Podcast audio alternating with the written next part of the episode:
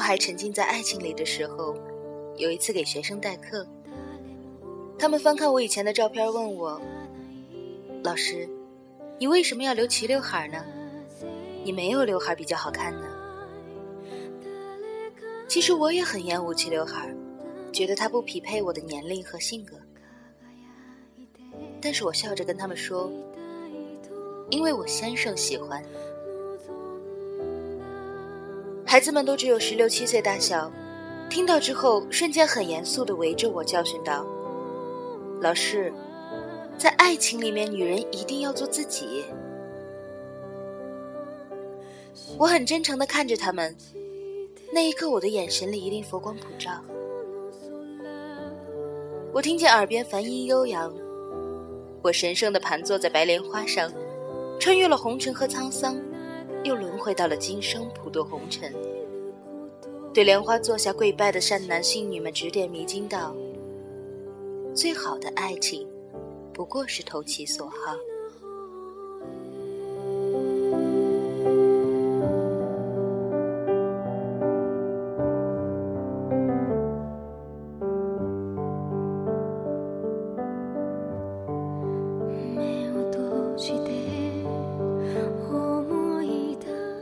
播放器里常常无故播放一部电影，画面上的女主角声嘶力竭地哭喊道：“你说你喜欢穿裙子和高跟鞋的女人，我为你照做了。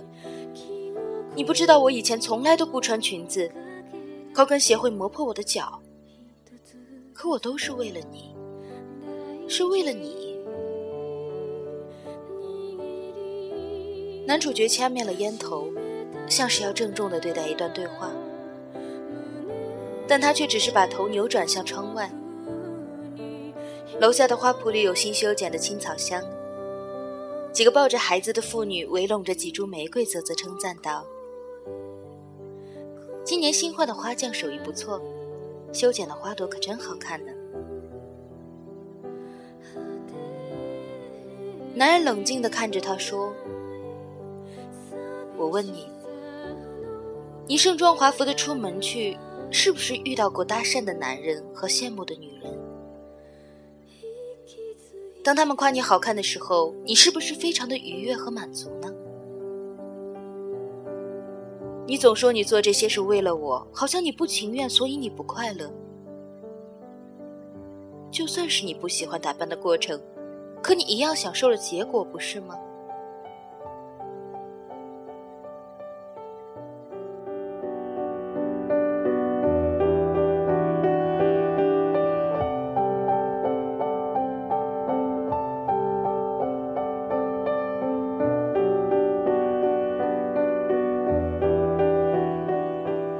我不知道这是哪一年的片子了，电脑里面只有这么一个片段，没有开端，也不知道结局。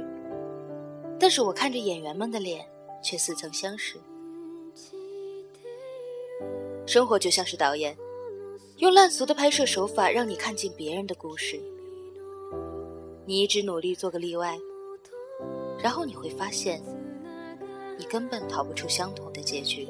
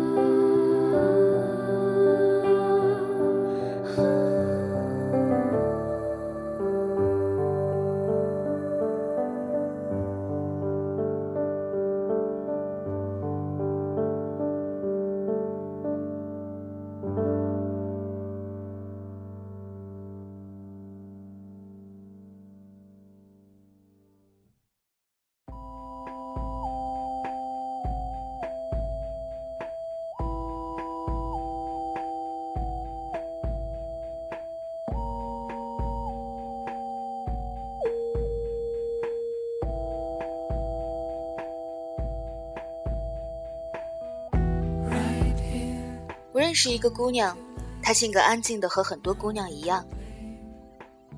她告诉我，要结婚的时候，先生说要送给她一样礼物。她耐不住好奇，就偷偷点开先生的购物车查看，发现里面躺着一条有一点廉价的裙子和一部有一些昂贵的相机。然后她收到了裙子。他说：“他从来都没有问起过作为备选项的另一份礼物，只是欢天喜地的穿上了裙子，跟先生进行了结婚登记，然后把裙子叠放进了最底层的衣柜里。”我说：“在你看到礼物的那一刹那，你难道没有半分的失望吗？你已经是他的妻子了，可他竟然还舍不得。”他说。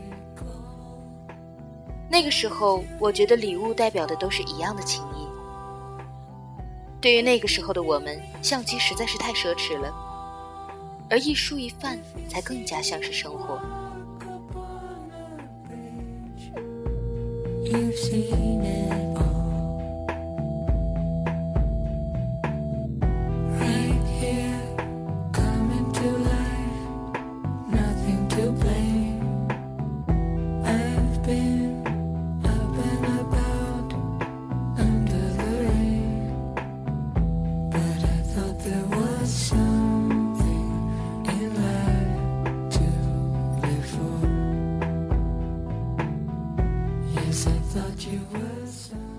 他说：“后来真正让我失望的是，当一个男人送给你一份廉价的礼物，他竟然从来不觉得你满足的笑脸是出于对他自尊心的疼爱。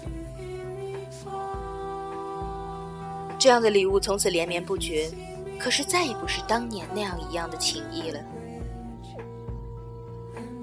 他会忘了你曾经愿意吃多少苦，用多少心去体谅他，陪伴他。”他会开始觉得，在这样的陪伴和牺牲里，你也收获了自己想要的满足和爱。他说：“我认为我不是一个物质的女人，但是我开始懂得了。从我笑纳第一份廉价的礼物开始，其实，在他心里，我便从此是几百块钱可以取悦的一个不识货的女人。”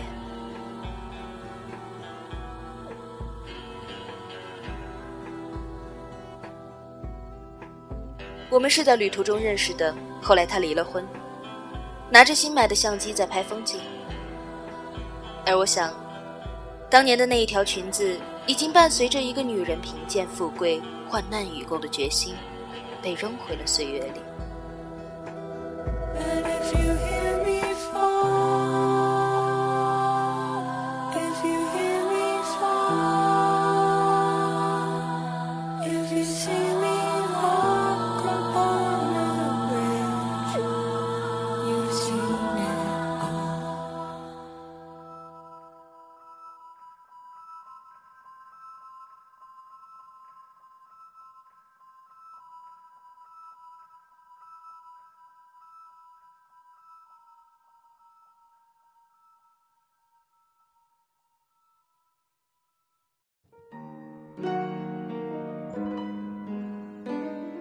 网上流传过一组照片，内容大致是新郎看到新娘穿婚纱的瞬间。照片上的新郎激动的泪流满面，而这些照片我是看一次哭一次。在那之后，我就常常去苏州的婚纱街，我认为那里应该是全中国聚集最多惊喜和感动的地方，而我去了大概有六七次。却从来没有见过那样惊喜的准新郎，一次都没有。而我看到的画面大多都是准新郎疲惫地瘫坐在婚纱店的凳子上，看着新娘兴致勃勃地在展台上面唱独角戏，帘子一次一次拉开，新娘不断地问：“亲爱的，这套鱼尾会不会显得我太胖了一点儿？那那一套一字肩呢？”是不是刚好衬得我的锁骨？拖尾好漂亮啊！可是我们的婚宴红毯不够长哎，要不然还是选那件齐地的吧。虽然不是最美，可是算下来价钱却最划算呢。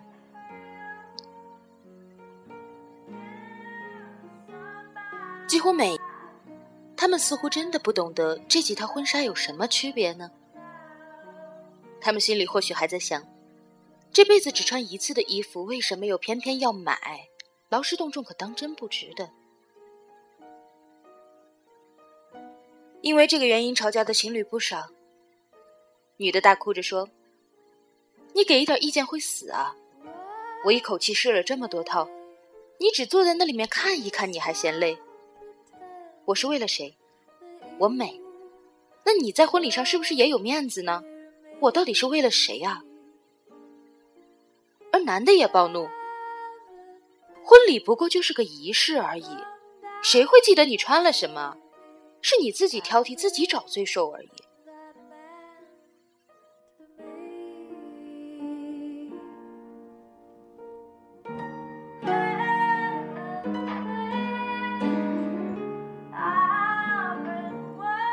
其实这在我看来都不是最悲催的，而最悲催的那一个新娘，他从店铺开张到打烊试了几乎一整天的衣服，最后讨好的对先生说：“要不然还是第一套吧，虽然没有后面那些好看，也不是最衬我的身材，但是至少可以省好多钱呢。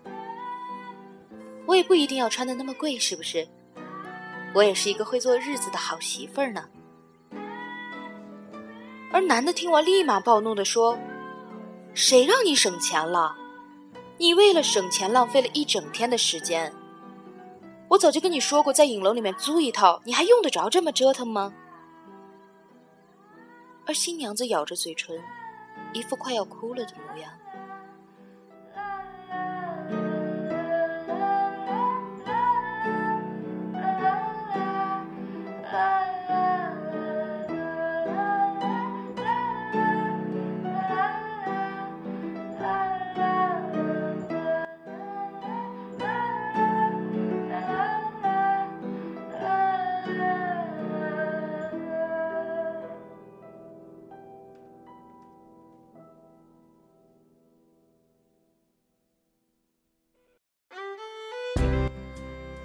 我不是一个唯我独尊、坚持物质的女人，我只是看过了太多的自我牺牲、毫无所求的故事和那些悲伤的结局。如果你嫁的是一个懂得感恩的男人，你可以一辈子都风花雪月的活着，有情饮水饱，因为他足够的体贴和细心。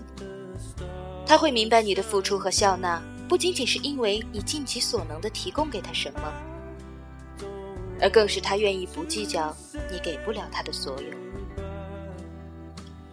但如果你很不幸的遇到一个会算计收获与给予、渴望收支平衡的男人，可能你就不能继续做一个毫无要求、尽情牺牲的女人了，哪怕你很愿意那样做，因为他会在心里暗自盘算你的收益，来以此抵消掉你的付出。一段看上去收支平衡的爱情和婚姻。背后一定有着填补不了的赤字，而在这样的一段关系中，你的爱情在他的物质里面并没有那么的重要，因为当一个男人认为他的礼物就可以抵消你的爱的时候，你们从此就再也无法在精神上面对话了。所以我常说，对我来说最重要的有两件事：一场隆重的求婚。和一件奢侈的婚纱，这两样都是柴米夫妻可有可无的东西。没有了他们，生活还是可以继续，法律依然能够承认你们的夫妻关系，而周遭的人也不会因为你没有被求婚而觉得你们在办家家酒。可是正是因为这些可有可无，才显得更加的重要。那些必须要做的事情，其实检验不了一个男人对你的心。所以，这些无关痛痒的、可有可无的事情，以及在做这些事情的时候他的专注和态度，那才是最重要的事。所以我一定要一件薇薇王的婚纱，就算我的先生，我未来的你，在我试婚纱的时候，跟那些准新郎一样的呆若木鸡，一样的不明所以。但至少，你能够在婚礼上看着从红毯上款款走来的我，热血沸腾、泪流满面的对我说：“亲爱的，那么多衣服，你还是选了最贵的那一件。”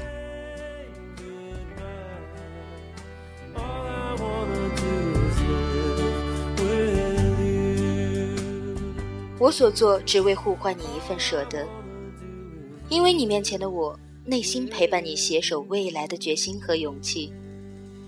你若无动于衷，它空无一物；你若洞察于心，它价值千金。